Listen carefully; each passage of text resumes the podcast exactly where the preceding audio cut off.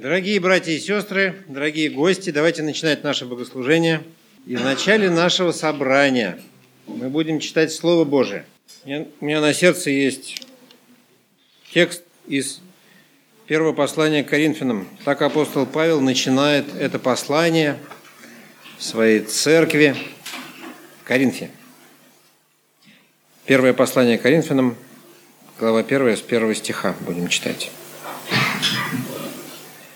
Павел, волею Божией призванный апостол Иисуса Христа, и Сосфен брат, Церкви Божией, находящейся в Коринфе, освященным во Христе Иисусе, призванным святым, со всеми призывающими имя Господа нашего Иисуса Христа, во всяком месте, у них и у нас.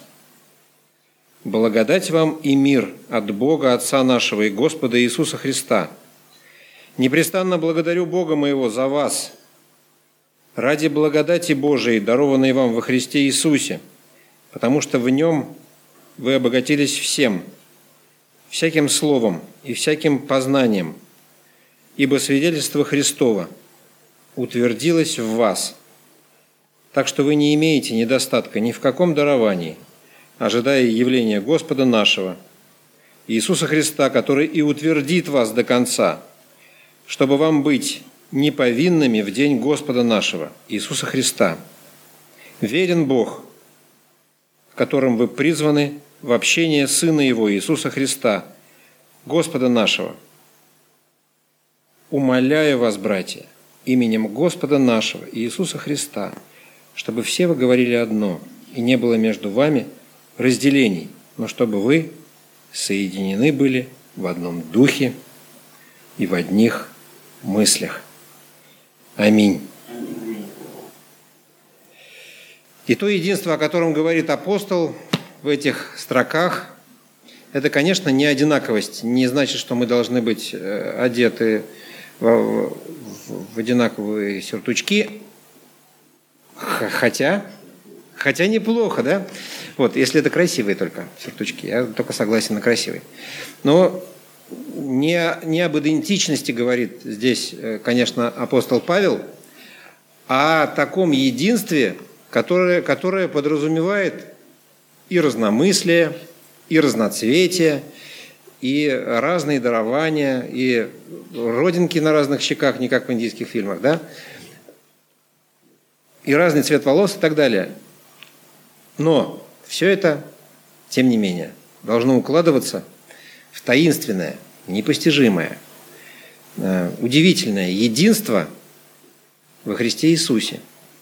И что удивительно, при всех тех сложностях, мы потом, если начнем читать э, внимательно эти послания, послания э, к церкви в Коринфе, мы удивимся, как, какой сложной и неоднозначной была там ситуация, и как по-разному думали там люди, и как, какому осуждению в ряде случаев эти их позиции подвергал сам апостол Павел.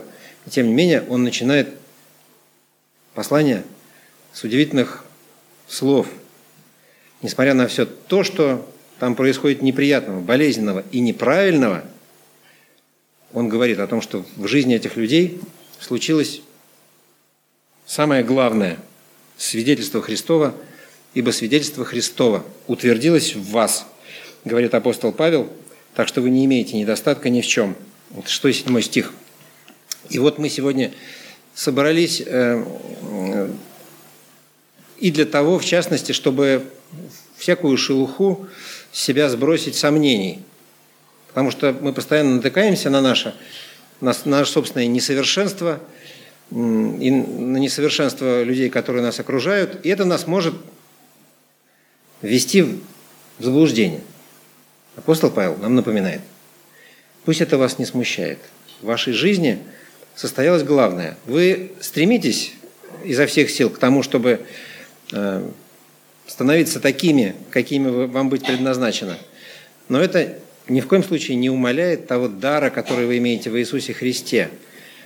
Вы встретились с Господом, и это свидетельство, которое вас достигло, оно в вас утвердилось, пишет апостол Павел – и это само по себе чудо. Потому что некоторые люди очень хотят, чтобы в них утвердилось, а в них не утверждается. Вот в жизни тех людей, у кого состоялась, свершилась эта тайна соединения с Господом, при встрече вдруг сердце отозвалось. Вдруг отозвалось. Почему непонятно? У таких разных, несовершенных людей почему-то разгорелась любовь, которая не угасает. Вот, чтобы вспомнить об этом, мы сегодня и пришли еще раз взглянуть на свое положение людей несовершенных, с одной стороны, а с другой стороны, воссоединенных с Господом и получивших царствование, и посаженных в небесах. Удивительным образом рядом с Господом управлять этим миром. Давайте мы сейчас будем молиться и просить Его приблизиться к пониманию и к принятию этой тайны, которую нам человеческим умом, конечно, не, не принять, а мы, мы можем принять только верою. Давайте помолимся.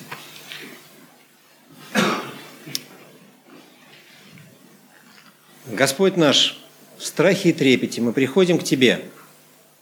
Еще раз приносим к Тебе все наше несовершенство и просим, чтобы Ты простил нас, потому что нам бывает сложно. Мы знаем часто, как нужно, а не всегда хватает сил быть такими или поступать так. Прости нас, Господи, мы хотим становиться лучше, становиться больше похожими на Тебя – но мы благодарим Тебя, Господь, что Ты открыл нам глаза, что Ты дал нам силы изменяться. И что самое главное, Ты уже, невзирая на наше несовершенство, утвердил нас в своих обетованиях, которые совершились для нас. Мы благодарны Тебе за то, что Ты назвал нас детьми своими и сделал нас таковыми, и изменил наши сердца из каменных, сделал плотяными. Это удивительно, это тайна, нам непонятная, но у нас есть вера – которой мы принимаем ее, и она для нас оживает, эта тайна, и становится изменяющей нашу жизнь, жизнь окружающих нас людей. Благодарим Тебя за это, благодарим Тебя за церковь, за то, что рядом с нами есть люди, которые верят так же, как мы, что каждый из нас не оставлен одним. Слава Тебе за все, Господи, приглашаем Тебя на это богослужение, хотим, чтобы Ты радовался на нас, глядя. Во имя Иисуса Христа. Аминь. Приветствую вас, дорогая церковь выпала сегодня такая привилегия поделиться с вами словом. Господь, дорогой, великий, чудный, мы благодарны Тебе за то, что Ты оставил нам свое слово, для того, чтобы мы назидались, за то, что, для того, чтобы мы изучали Тебя, Господь, то, чтобы мы понимали Твою волю. И мы просим сейчас Твое присутствие здесь, просим, чтобы Ты вел нас Духом Святым, направлял нас, Господь, открывал нам себя, чтобы за это время мы познали Тебя, приблизились к Тебе, и чтобы Ты прославился в нас. За все Тебя благодарим и славим Отца, Сына и Святого Духа. Аминь. Сегодня утром рано проснулся, посмотрел за окно, и такая погода была какая-то сырая, такая все за, затянута тучами, и как-то так странно было, потому что уже привыкли за последнее время, что каждое воскресенье у нас солнышко. Когда солнышко, просыпаешься, хорошее настроение, идешь в церковь с хорошим настроением. Тут как-то раз и все затянуто было с утра. интересно, что начав с утра молиться, у меня было окно открыто, такой свежий ветерок как раз поддувал. Я молюсь и начинаю слышать, как птицы поют. Вроде так, когда себя настраиваешь, что все, вот здесь не так, тут не то. Перестаешь замечать э, проявление, э, так сказать, Божье и Божьего создания. А тут раз молишься и слышишь, одна птичка там где-то спела, вторая, они как друг с другом перекликаются. И причем так красиво, вот я понимаю, что вот как мы, наверное, все вместе поем, ну, даже рядом, наверное, не стояло. И в этот момент я понял, что действительно все, что создает Господь, и все, что создал Господь, оно идеально, оно непорочно, оно чисто и свято.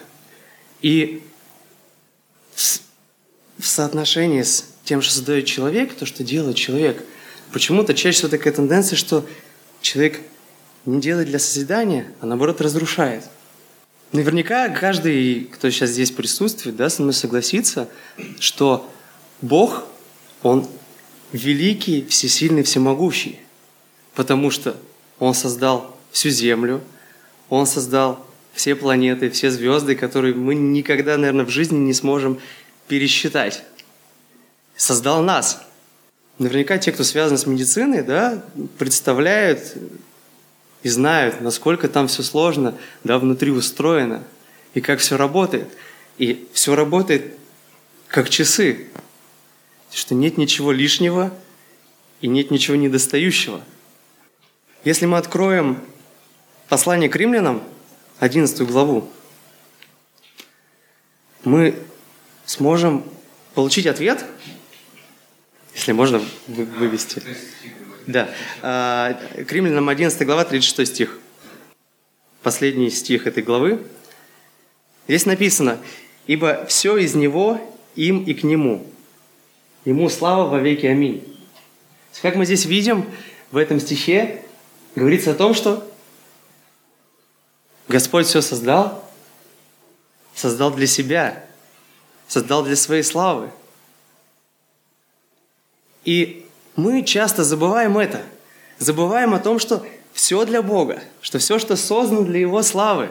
Мы пытаемся занять это место, пытаемся поставить себя в центр, поставить свои дела, свои проблемы, свои вопросы, свои желания в центр – чтобы все вокруг крутилось нас. Но это же неправильно.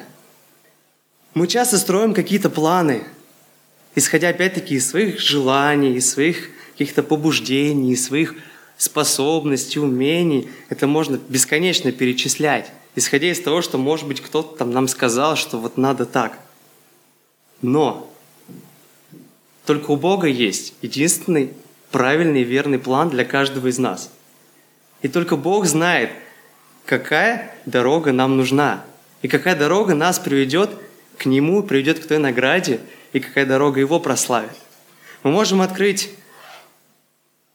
книгу пророка Иеремии, 29 главу, и увидеть там стих. Да, спасибо, что знаете. 11 стих. Ибо только я знаю намерения, какие имею о вас, говорит Господь. Намерения во благо, а не на зло, чтобы дать вам будущность и надежду. И вы зовете ко мне, и пойдете, и помолитесь мне, и я услышу вас. И взыщите меня, и найдете, если взыщите меня всем сердцем вашим. Многие думают, что Божий план, он какой-то вернее, даже не то, что думают, а часто задают вопрос, почему именно так происходит в нашей жизни. Почему так, как нам не хочется? Опять-таки, если возвращаясь к этому стиху, мы получаем ответ на то, что у Бога намерение во благо сделать нам, чтобы нам было лучше. Мы не знаем, что будет впереди. Чаще всего в момент каких-то испытаний, в момент каких-то сложностей мы начинаем, возможно, даже роптать на Бога. Как вспомнить историю, да, когда Моисей вывел народ, и они в пустыне ходили, и они начали роптать. Да, Господь, зачем ты нас вывел из рабства? Нам там было хорошо, да, мы были в рабстве, да, мы ничего не могли сами делать, мы делали то, что нам говорили, да, но уж лучше там в хороших условиях сидеть с едой, с водой и быть в рабстве, нежели быть свободными, но без еды и без воды. Этот мир нам постоянно дает разные какие-то идеи, разные мысли, и они в последнее время появляются с такой скоростью, что уже не успеваешь наверное, отследить все, что происходит. И очень очень, наверное, велика вероятность увлечься чем-либо и забыть действительно настоящее истинное Евангелие, да, к которому нас Бог призывает, про которое нам Бог говорит. И забыть самое главное, что нам, как верующим, нужно следовать тому плану и искать тот план, который Бог нам предрасположил и приготовил. Интересно еще, что, опять-таки, возвращаясь да, к этой истории с Моисеем, Господь четко сказал людям, я дам вам еду, но собирайте ровно столько, сколько вы сможете съесть, чтобы у вас не было больше, не было, не оставалось, И, соответственно, чтобы вы не были голодны. Вроде так просто, вроде ничего сложного нет. Собери, сколько ты можешь съесть, съешь это, и все, и живи дальше, до следующего дня. Но как мы можем вспомнить, были те люди, которые собирали больше, которые оставляли на завтрашний день. Возможно, они переживали, они боялись, что а вдруг завтра Господь нам не даст, а вдруг это последнее. Оставляли про запас. Что происходило с этой едой? Она портилась, заводились разные там червяки, и стояло зловоние. Помимо этого, Бог сказал, собирайте шесть дней – и в шестой день собирайте в два раза больше, чтобы у вас на седьмой день было. В седьмой день отдыхайте, седьмой день для, для меня. Но опять-таки нашлись те люди, которые не поверили и пошли в седьмой день искать еду. Каждый раз проявляется какое-то неверие, недоверие Богу. И в нашей жизни это тоже может проявляться. Вроде вот он, Бог сказал четко, вот, вот так делайте, все будет у вас хорошо. Но человек из-за своего греха, который есть грех, возможность того, что мир постоянно предлагает, отдаляется от Бога. Перестает задавать вопрос, Господь, что мне делать? Не что я хочу делать, а что мне делать? Что ты мне скажешь? Самое интересное, что из-за вот этого шума, из-за этой суеты, из-за всех вот этих разных, так сказать, голосов этого мира, мы перестаем слышать голос Бога. Мы увлекаемся чем-либо, мы погружаемся полностью с головой и можем действительно потерять то чувство, что есть воля Божья. То есть чего хочет Бог. И увлечься настолько, это вот как пример, ну, наверняка, может быть, у каждого в жизни было такое, может быть, в детстве, может быть, когда старше становились, да, там как по телевизору идет какой-то сериал, там какая-то третья серия, и очень хочется ее посмотреть. Вы там едете откуда-то, смотрите, осталось мало времени. Надо ускориться скорее, чтобы успеть на этот сериал, чтобы его не пропустить, только бы он не начался, или там футбольный матч какой-то, или хоккейный матч. И вот мы, сломя голову, летим, бежим, бежим, бежим, чтобы успеть. Бежим ли мы так к Богу? То есть действительно стараемся мы, стремимся ли мы торопиться к Нему, чтобы услышать Его голос – чтобы понять Его волю, чтобы узнать, что Он нам хочет сказать на сегодня или на завтра. В этом мире много, опять-таки, разных реклам, разных примеров, тем более сейчас, да, в связи с соцсетями, да, Инстаграмы, ВКонтакте. Большинство людей делают красивую картинку, красивую жизнь. И более того, они пытаются, и этот мир пытается внушить, что только такая жизнь, она правильная. Вот к чему вы должны стремиться. Если мы посмотрим Писание, Матвея, 22 глава, с 1 по 6 стих. Иисус, продолжая говорить им притчами, сказал, «Царство Небесное подобно человеку, царю, который сделал брачный пир для сына своего, и послал рабов своих звать званых на брачный пир, и не хотели прийти. Опять послал других рабов, сказав, скажите званым, вот я приготовил обед мой, тельцы мои, и что откормлено заколото, и все готово. Приходите на брачный пир. Но они, пренебрегши то, пошли, кто на поле свое, а кто на торговлю свою. Прочие же, схватив рабов его, оскорбили и убили их. В нашей жизни, когда Бог нам что-то говорит или пытается достучаться, или сказать, что вот я здесь, я готов тебе сказать. В сторону чего мы принимаем свой выбор? Как эти люди выбираем какие-то дела, говорим, нет, Господь, не сегодня, у меня куча дел, мне нужно еще это закончить, это закончить, это, это, это. Или же все-таки мы оставляем все дела какие-то, которые второстепенны, и идем к Богу, чтобы знать, что нам делать. Бог стучится в жизнь каждого человека. Всегда стучится, всегда ждет. И даже если мы уже много лет во Христе, да, все равно Бог говорит нам. Более того, еще больше Он говорит тем, кто еще не принял Христа. И через разные ситуации, через жизнь Он пытается сказать, просто опять-таки мы этого не видим. Из-за пелены, которые на глазах, из-за того, что этот мир затмевает разум, увлекаемся опять-таки чем-то. Откровение, 3 глава, 20 стих. «Все стою у двери и стучу. Если кто услышит голос мой и отворит дверь, войду к нему и буду вечерять с ним. И он со мною». Я думаю, что все, кто здесь, ну или почти все, может быть, уже открывал да, дверь для Иисуса в свою жизнь и соприкасались с Ним вживую, и получали какие-то откровения, ответы на свои вопросы, видели, как Он действует в нашей жизни. Но если мы представим, вот реально, как бы в реальном времени, да, допустим, мы сидим дома, мы еще дверь не открывали, да, Иисусу Христу. Вот Он постучался, мы вам открыли. Как мы будем себя вести? Он придет к нам в качестве гостя, и мы будем ему говорить, ну вот, сядь вот сюда. Или вот, ну, туда сядь. Сделай это, сделай то. Или же мы ему дадим полную возможность действий.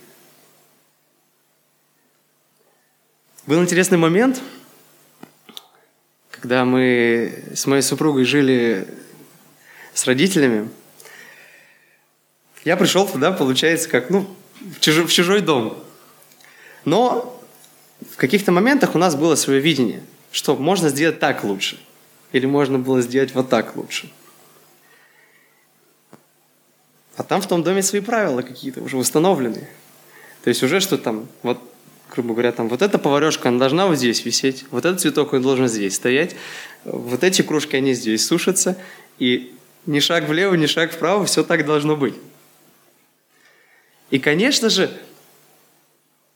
когда происходили какие-то такие моменты, когда что-то переставляли, мы переставляли, было много вопросов и недовольства, что как бы вот, ну, мы привыкли, что вот так вот, значит, оно так и должно быть. Вопрос, когда мы Иисуса Христа впускаем в нашу жизнь, и когда Он начинает менять что-то в нашей жизни, и когда Он забирает то, что нам не нужно, или закрывает что-то, как мы реагируем на это? Смиряемся ли мы с этим и говорим, да, Господь, Твоя воля – как бы хочешь это убери. Я знаю, что ты лучше знаешь меня, что мне нужно и что будет для меня лучше. Или же мы говорим, нет, нет, Господь, это мы оставим, а вот, а вот это можешь трогать. Вот это нет, это не трогай, это все. Для меня это очень важно, для меня это очень ценно, и мы это не можем никуда убрать, ни, ни за что. Когда мы открываем дверь, нужно полностью довериться – Потому что, опять-таки, возвращаясь да, к тому, что мы читали ранее, у Бога есть самый лучший план. Идеальный план для нашей жизни. Для того, чтобы нам было хорошо, для того, чтобы мы были с Ним. Для того, чтобы в конце пути мы получили награду. У нас у всех есть мобильные телефоны. Сейчас, надеюсь, они все в беззвучном режиме стоят. Вроде хорошая вещь. Полезная, да? Можно созвониться, с любым человеком в любом конце города, страны, может быть, даже и мира, и позвонить куда-то. Ну и тем более сейчас уже современные телефоны, еще больше функций. Можно в интернет выйти, найти какую-то информацию. В общем, полный простор действий. Но в то же время тот же самый телефон, он может стать для, для нас идолом. Может занять, занимать большую часть времени. Яркий пример, да, те же самые телефоны iPhone фирма. Знаете, да, что большая часть, ну, очень много людей с нетерпением ждут выхода какой-то новой модели и бегут, бегут в магазины, бегут покупать, там, только чтобы там первым купить, чтобы не опоздать, чтобы они только не закончились. И действительно, до абсурда, да, в прошлом году, история, не знаю, правда, неправда, история была, да, что человек заплатил деньги, чтобы быть первым человеком, который зайдет в магазин и купит телефон. Но интересно было так, что он купил это место, потом думал, продам, а потом приду и, и куплю. Но никто не купил это место, в итоге он зашел в магазин и вышел, потому что отдал все свои деньги для того, чтобы купить это место, чтобы зайти первым. до абсурда. Нашу духовную жизнь на самом деле тоже можно сравнить в какой-то степени с телефоном, с мобильным. Два режима основных. Или два состояния, наверное, телефона. Либо он включен, работает на полную, принимает звонки, звонит, если основные берем функции, да? Либо же он выключен. Но есть еще одна функция, про которую, наверное, многие знают, режим в самолете.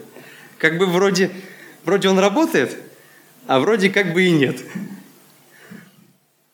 То есть ты да, там можешь что-то там смотреть на нем, но самое главное, ты самую главную функцию на телефоне не сможешь выполнить, не сможешь позвонить, не сможешь принять звонок. И вот вопрос, в каком состоянии сейчас мы находимся? Давайте прочитаем тоже из Откровения, из третьей главы, только уже чуть пораньше, с 15 стиха. «Зная твои дела, ты не холоден, не горяч. О, если бы ты был холоден или горяч, но как ты тепл, а не горяч и не холоден, то извергну тебя из уст моих. Ибо ты говоришь, я богат, разбогател, ни в чем не имею нужды, а не знаешь, что ты несчастен и жалок, и нищ, и слеп, и наг. Советую тебе купить у меня золото, огнем очищенное, чтобы тебе обогатиться, и белую одежду, чтобы одеться, и чтобы не видна была срамота ноготы твоей, и глазную мазью помажь глаза твои, чтобы видеть. Как думаете, сколько звонков, так называемых, нам делает Бог каждый день? А сколько у нас пропущенных звонков от Него?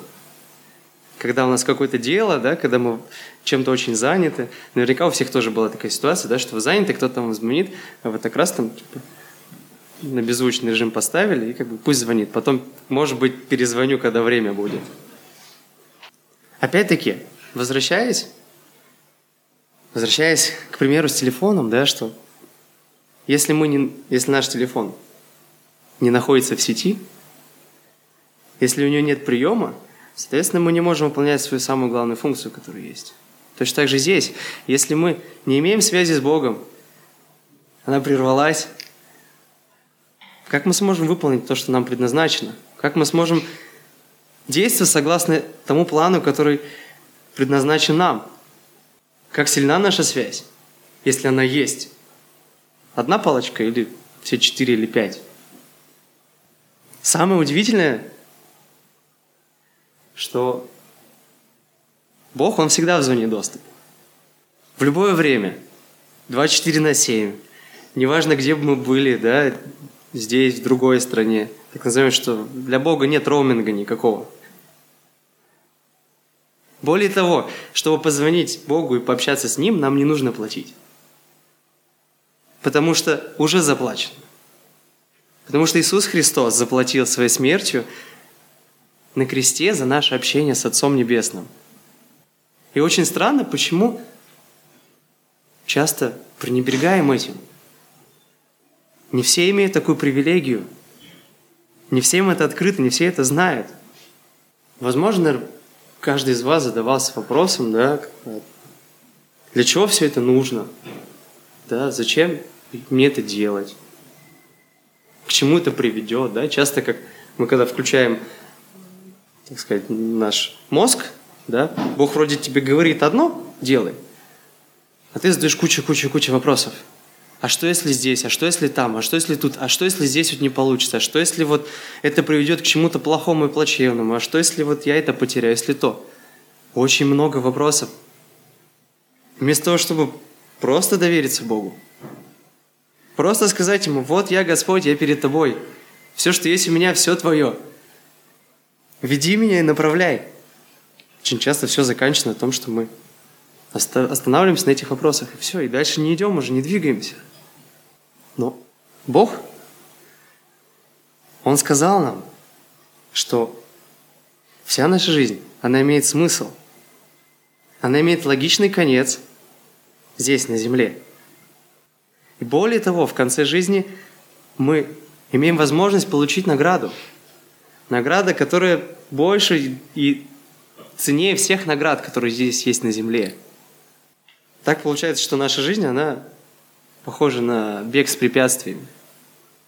И должна быть похожа на бег с препятствиями, чтобы стать чемпионом, чтобы стать первым, чтобы получить эту награду заветную.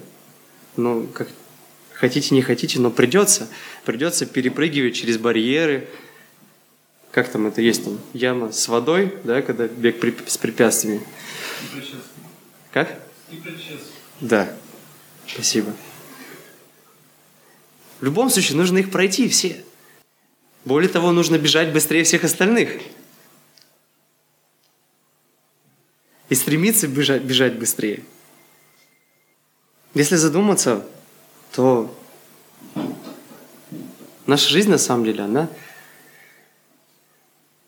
очень короткая, очень маленькая.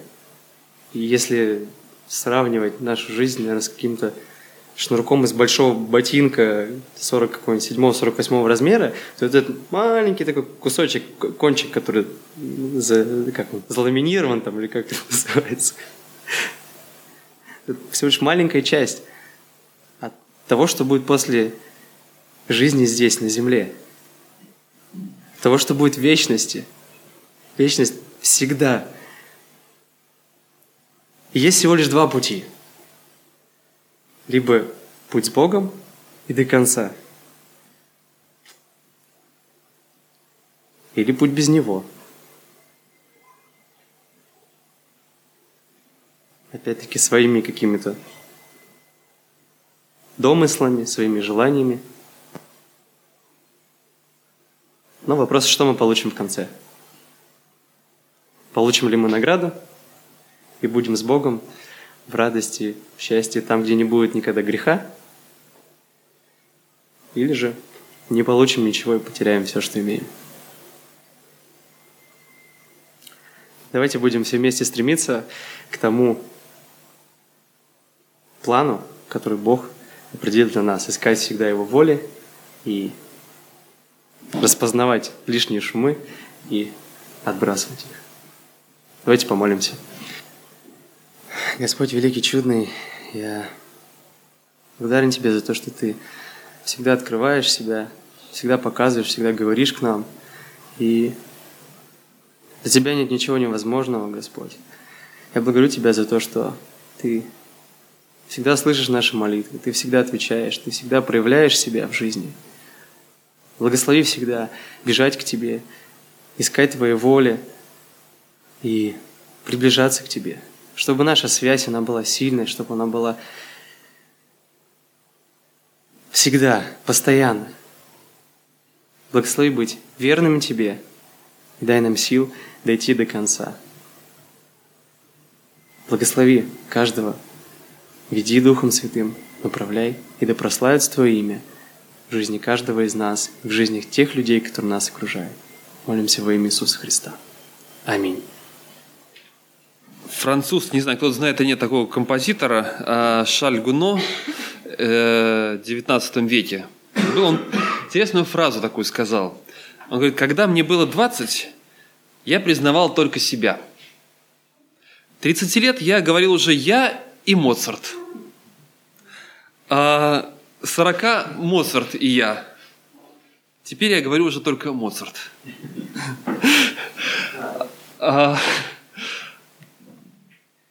Я хочу поговорить немножко о, а, о Моцарте. Нет, не о Моцарте. Кто? Да, ну я пока до этого не дозрел, чтобы как Барт писать о Моцарте. А, о зависимости. О том, насколько мы, ну вот, наверное, одна из таких, одно из э, положительных качеств, хотя вот, интересно, заглянул в интернет, очень разные отношения бывает, если задать слово самодостаточность, э, да, самодостаточность или доста... Э, нет, сейчас, извините, забыл это слово. Э, само... Что еще есть? Вот почти сам... Ай, ладно, я сейчас вспомню это слово. Бывает, что? Самодурство, кому что ближе, да. В общем, когда человек Э, достаточен сам по себе, ему кажется, что все, ему, в принципе, всего хватает, часто это воспринимают как что-то положительное. А, но в то же самое время Ладно. Хотя вот, кстати, самоуверенность и уверенность в себе, вот, наверное, два слова очень похожи, спасибо, Матфей, которые, в принципе, одно и то же, просто поменяли местами, и отношение сразу меняется, да? Человек уверенный в себе. Это что-то положительное, хорошее. Вот он идет, расправив плечи, смело глядя вперед. Вот мы хотим видеть наших детей уверенными в себе, которые идут, что-то здесь поступают в жизни правильно. А сами такие, а, как сказать, твой сын немножко самоуверен? Или твоя дочь немножко самоуверенная как-то? Это как-то вот уже...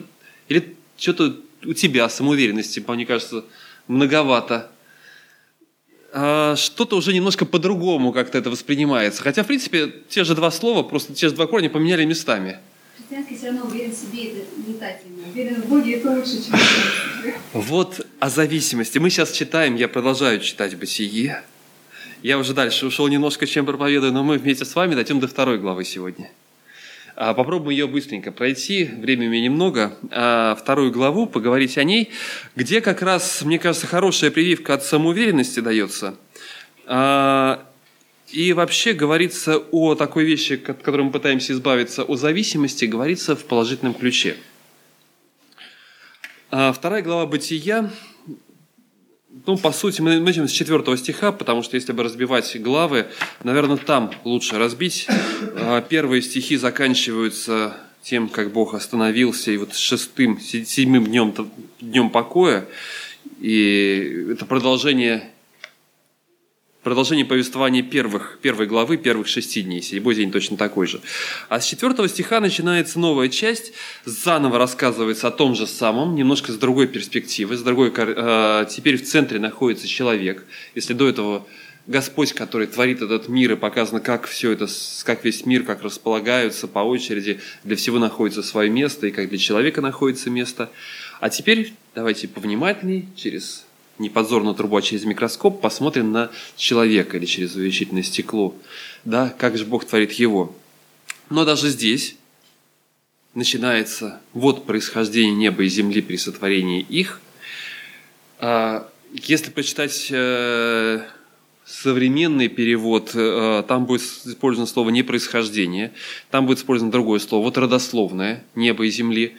И вообще в книге «Бытие» э, вот родословная – это фраза, которая разбивает книгу на несколько частей. Там есть родословная Ноя, родословная, э, родословная Адама, чуть позже будет еще э, родословная Ноя и так далее. Это несколько частей родословной Иакова. Каждая новая часть начинается с истории вот родословной. Так вот, новая часть, вот родословная неба и земли. Вот как они появились. Вот книга записей о их происхождении, их предки, их потомки. Вот давайте расскажем, кто они такие – в то время, когда Господь Бог создал землю и небо, и всякий полевой кустарник, которого еще не было на земле, и всякую полевую траву, которая еще не росла, ибо Господь Бог не посылал дождя на землю, и не было человека для возделывания земли, но пар поднимался с земли и орошал все лицо земли, и создал Господь Бог человека из праха земного, и вдунул в лицо его дыхание жизни, и стал человек душою живою.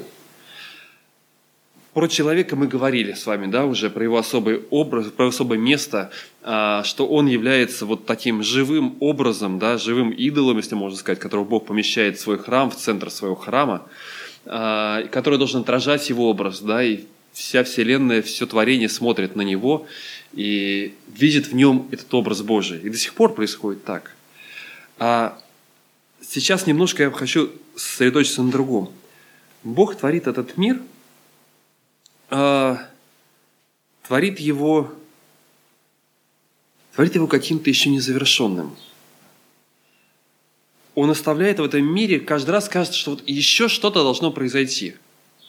В то время, когда Господь Бог создал землю и небо, и всякий полевой кустарник, которого еще не было на земле, и всякую полевую траву, которая еще не росла, ибо Господь Бог не послал дождя на землю, и не было, не было человека для возделывания земли – чего-то еще не хватает.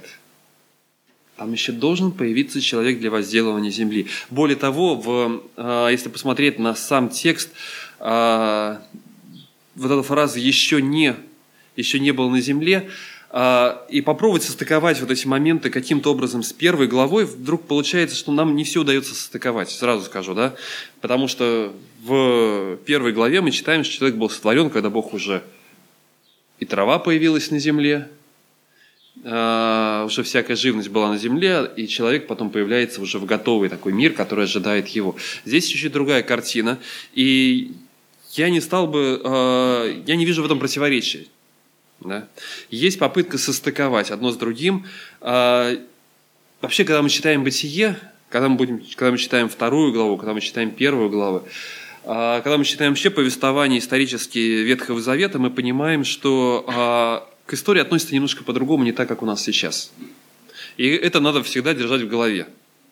Исторические картины а, для нас важна, это греческая такая, греческая культура принесла в нас, принесла нам попытку создать вот такую картину хронологическую, первое, второе, третье, такой-то год, такой-то год. Мы в школе учим историю от начала до конца, из древних веков, древнейшие, древние, там, э, новая история, средние века, новая история, да, новейшая история, самая новая история, не знаю, какая будет следующая. А, вот такая последовательность, где все год за годом. Если мы открываем Евангелие, мы вдруг понимаем, сопоставляем, что начинается одна история, а потом вдруг он возвращается обратно, а потом идет опять вперед – потом опять туда. И для него это нормально, для авторов Евангелия это нормально. Собрать несколько кусков вместе, проповеди сделать что-то одно большое. Потому что э, ему главное донести смысл, показать эту картину, расставить так, чтобы, это было, чтобы в этом была понятна логика какая-то. И когда мы читаем, про, читаем историю бытия, мы то же самое, всю книгу «Бытие», «Исход», мы очень часто будем видеть такие вот пересекающиеся моменты, которые когда автор убегает вперед, потом возвращается назад, можно увидеть в этом смысл, новый смысл, который раскрывается. Можно увидеть в этом и, хроно, и определенную хронологию. И такой известный толкователь Писания, еврейский толкователь Писания, который сидел с для которого язык, на котором написано было Писание, был очень близок, родной, а, Рави Раши, он как раз внимательно обращает на это внимание, говорит, еще это не значит прежде, да, то есть не надо понимать, что прежде, чем там не было этого, а написано, что это было в то, если внимательно прочитать, у нас написано в то время, когда Господь Бог создал землю, на самом деле в еврейском написано в тот день, когда Господь создал землю и небо, и всякий полевой кустарник, которого еще не было на земле. То есть для него это все один день. Он не разбивает, не пытается разбить сейчас на шесть частей. Для него это все один день, в который Бог творит – сейчас, вот в этот момент он описывает другую картину, а, мы можем разделить на шесть дней. Мы можем сказать, что вот это вот в тот день, когда Христос пришел и был здесь на земле, да, хотя мы понимаем, что это не один день, да, в тот день, когда там произойдет вот то-то и то-то, то есть не обязательно это должен быть один день, собственно, да, когда мы используем это слово. Ну и второе, он подразумевает, что здесь возможно, что было еще сотворение, когда Бог сотворил, и трава, и кустарник, они все были заложены, но они еще не появились из земли. Бог все равно ожидал, когда здесь появится человек, который начнет над ними работать. Они были уже здесь, мы можем так воспринять, можем этого еще не увидеть, но в любом случае э, трава, кустарник, все здесь находится, оно ожидает, что человек вмешается. Господь еще не послал дождя на землю, и не было человека для возделывания земли. Еще нет того, кто позволит из земли появиться всему вот этому. Земля зависит от человека. И это первая, вот та самая зависимость, о которой мы можем здесь прочитать. Земля зависит от человека. Все творение зависит от человека. Восьмой стих «И насадил Господь Бог рай в Эдеме на востоке и поместил человека, которого создал». Поместил, поставил – э, слово «шум», которое значит «назначить» еще, среди прочего. Да? То есть, когда фараон назначает надсмотрщиков над Египтом, то же самое слово используется, да, «назначить». Когда э, Исаак ставит Иакова выше Исава и говорит, я поставил его главою, над, я поставил его главою над тобой, да, назначил его, поставил. Бог ставит человека, дает ему какое-то задание. Вот я тебя ставлю, вот, и вот твоя работа – Олег говорил про предназначение. Мы говорили уже о предназначении тоже до этого много раз. Человек ощущает себя полноценным человеком, когда у него есть то, что он должен делать. Но и Вселенная, и мир зависит от него. Когда я понимаю, что зависит от меня, что я могу изменить в этом мире, я ощущаю себя на, в нужном месте. Когда я ощущаю, когда я понимаю, что то, что я делаю на работе, это кому-то нужно. Когда я понимаю, что то, что я делаю дома, это кому-то нужно, это вдохновляет – наверное, одно из самых сложных состояний, когда человек вдруг чувствует себя ненужным, что то, что он делает, это не нужно никому. Вселенная нуждается в человеке. Все творение.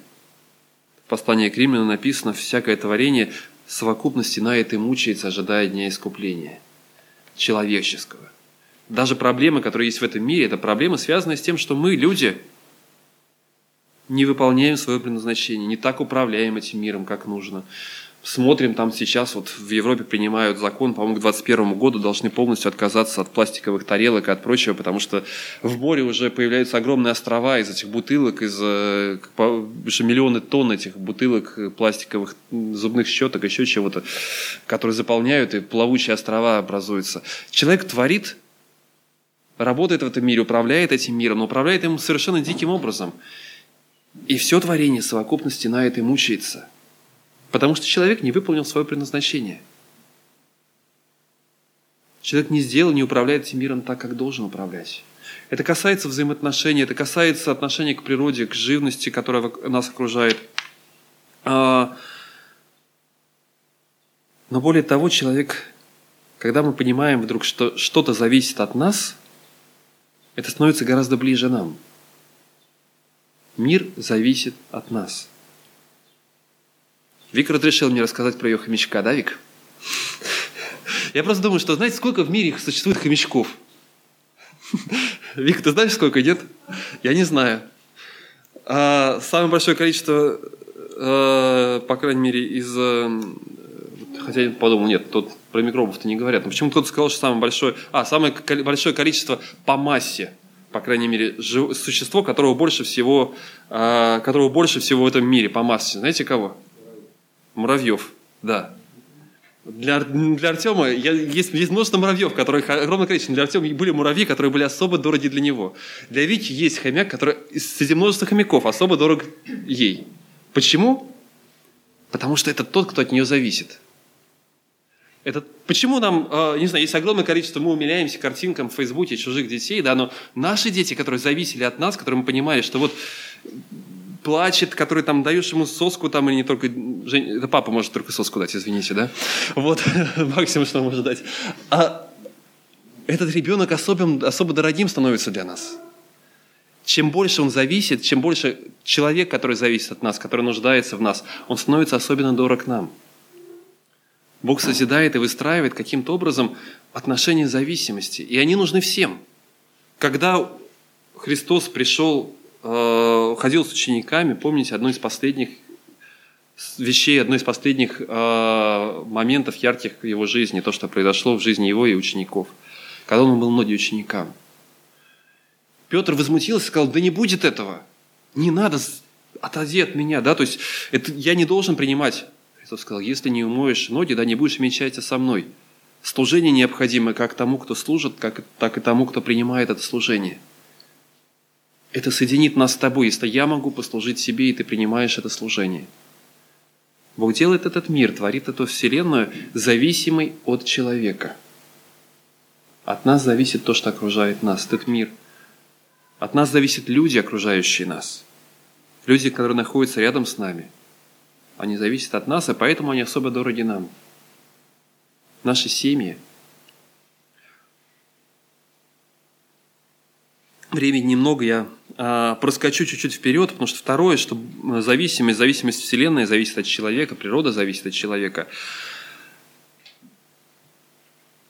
И взял Господь, там дальше будет история, э, географические подробности, которые мы обычно упускаем, но для того, чтобы показать, что у того, что происходило, было вполне определенное местоположение, э, автор указывает географические подробности, какие-то можно легко определить, там название рек Тигр и Ефрат используется, да, Хидекель, э, Ефрат, Хидекель, две реки, там перечислены другие реки, которые можно более-менее определить, не определять.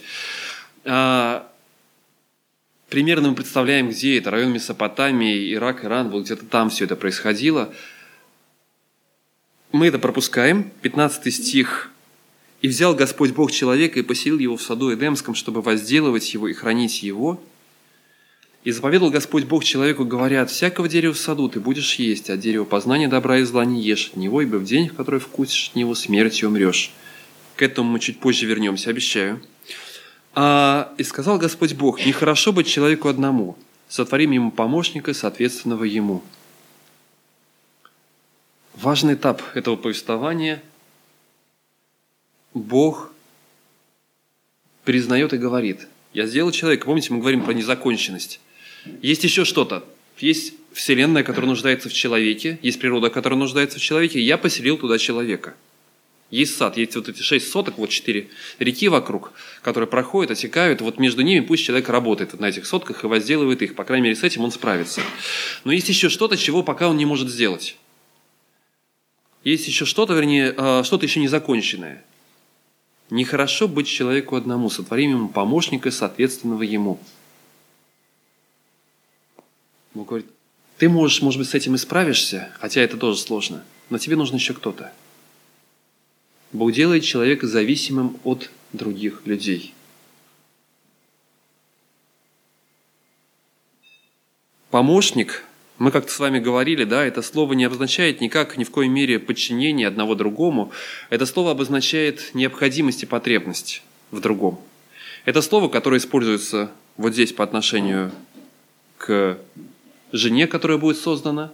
Это слово, которое используется в других местах еще в э, трех местах оно используется по отношению к э, военной помощи, к военным партнерам, или как называют эти вот, э, которые союзникам, да, к военным, которые борются, которые воюют вместе с тобой, или же к тем, кто вместе с тобой, твой сопоборник, да, то есть кто стоит вместе с тобой плечом к плечу.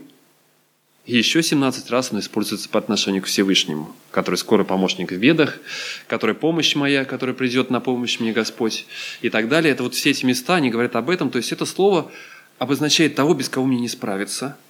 И этому сразу было сказано, есть ты не справишься.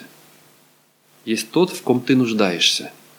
Это помощник, соответственный тоже много слов, э, обозначений, которые впереди, э, слово соответственно, впереди или напротив, или против. Тот же э, Раби Раши говорит, что слово напротив или против, оно, он тоже играет с этими словами и говорит, знаете, все очень сильно зависит от того, достоин ты или нет. Если достоин, то это будет напротив или вместе с тобой, супруга твоя.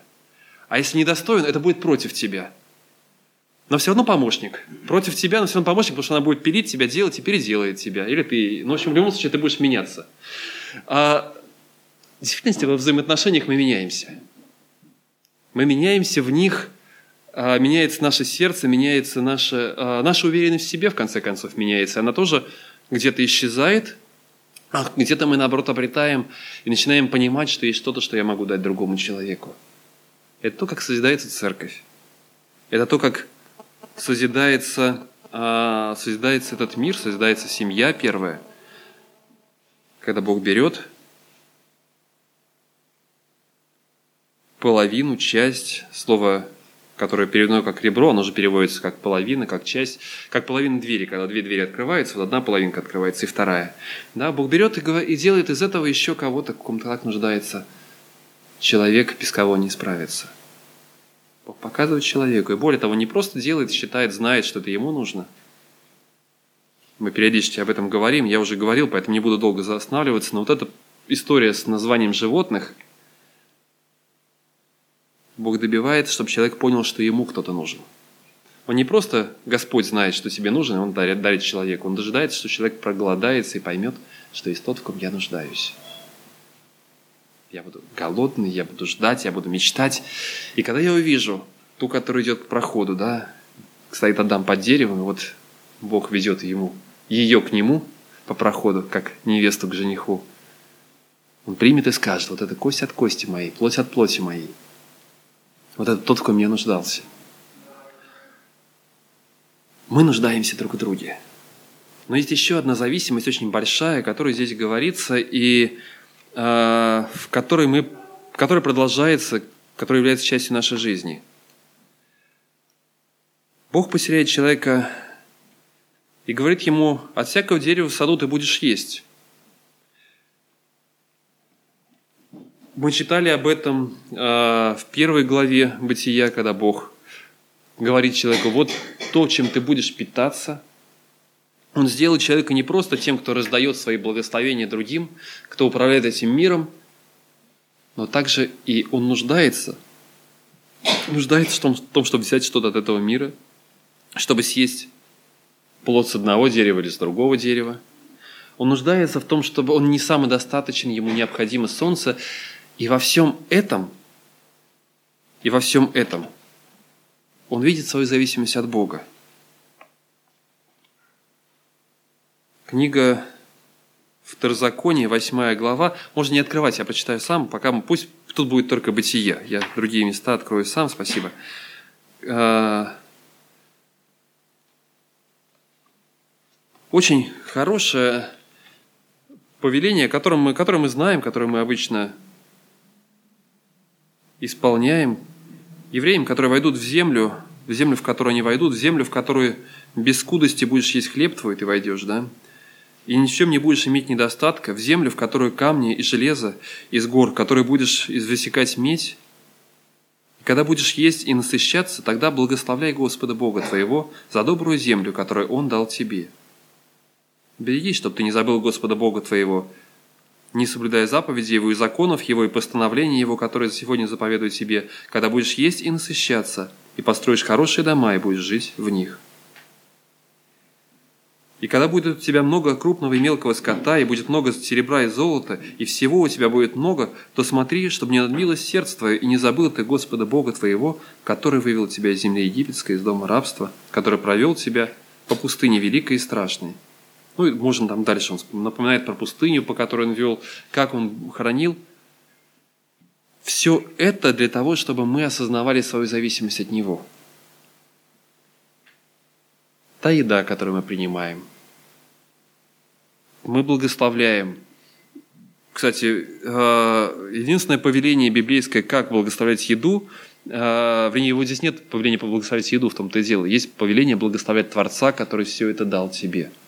И очень важно нам суметь переключать свою голову. Я постоянно переключаю свою голову, да, потому что я э, благословляю не столько пищу, сколько того, кто мне ее дает. Помнить, кто, от кого я завишу в своей жизни – напоминать себе об этом, подходя к столу, уходя из-за стола, напоминать себе, кем мне все это дано.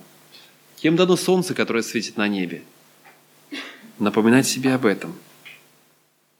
От всякого дерева в саду ты будешь есть. И более того, даже если мы откроем книгу Откровения, последние главы книги Откровения, где вдруг описано дерево, которое растет для исцеления народов – я вдруг понимаю, что там мы по-прежнему продолжаем зависеть от Него. И даже там человек получает исцеление. У него есть источник исцеления, но он принимает его, он должен принимать и зависеть, продолжать зависеть от Бога. Это нормальное состояние. Нормальное состояние, в котором мы находимся. Бог дожидается, что человек примет, увидит насколько он нуждался в помощнице и увидит того, кто привел эту помощницу к нему. Когда человек забывает об этом, разрушаются взаимоотношения с той, которая рядом с ним, или с тем, кто рядом с ним, и разрушаются взаимоотношения с Творцом, который дал все это. Если я перестаю благодарить Бога за того, кто находится рядом со мной. Мы зависим. Зависим друг от друга. Есть то, что зависит от нас, есть то, от чего зависим мы, и есть тот, от кого зависит все. Поэтому три вещи, которые, а, которые хочу, чтобы мы сейчас еще раз просто продумали в своей голове. Первое – это на самом деле, что зависит от меня в этом мире. Это может быть глобальные вещи. Что-то очень большое, там Вселенная, там э, могут какие-то мелочи, куда я выбрасываю мусор. Это тоже то, что зависит от меня, как будет, что будет находиться в городе вокруг меня. А как я отношусь к тому, что окружает меня. Что зависит от меня? Могут близкие люди мне. А во-вторых, от кого вы зависите? И кто дорог и близок вам? Мы все зависим сейчас друг от друга. Хочу, чтобы мы посмотрели друг на друга и просто еще раз посмотрите в лицо тем, от кого, кто так нужен вам. Вот посмотрите по сторонам. На самом деле это те люди, которые очень нужны вам. Правда? Кто-то может не верить этому, но вот Можете даже, можете даже, да, вот тоже за руку, пожалуйста, нажмите друг друга за руку, все так находится рядом. Потому что мы... Это очень важно. Важно осознавать, насколько мы нужны друг другу. Важно осознавать, что мы не самодостаточны, а мы нуждаемся, и есть люди, которые нуждаются в нас. Точно так же. И помня об этом, обращаться к Всевышнему, от которого, от которого зависит все. От которого зависят вот эти люди, которые рядом с нами, от которого зависит моя супруга, мои дети, от которого завишу я сам, от которого зависит наша церковь, в котором строится все. Я хочу, чтобы сейчас мы помолились и поблагодарили Бога за зависимость, которую Он нам дал. И взяли на себя ответственность за то и за тех, кто зависит от нас. Давайте мы помолимся.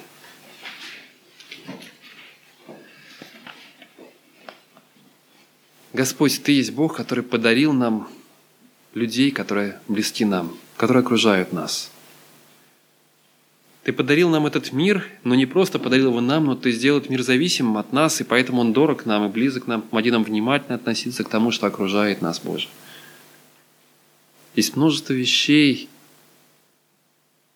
которые нуждаются в нас. Есть этот мир, есть творение, всякое творение, которое стенает и мучается, ожидая того, когда мы изменимся и станем другими.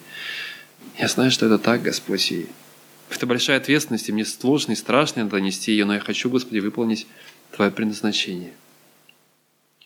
Я благодарю за людей, от которых я завишу, которые так нужны мне, Господь, которых Ты приводишь ко мне в мою жизнь, Боже. Благодарю Тебя за свою семью, благодарю Тебя за церковь, Господи, в которую Ты поставил меня. Прошу, благослови, Господь. Благослови нас радоваться и быть ответственными за то, что Ты доверил нам. Мы в Твоих руках, Боже. Ты сделал нас не самодостаточными, я рад этому, Господь. Я хочу быть тем, кто сделает то, что необходимо. Аминь.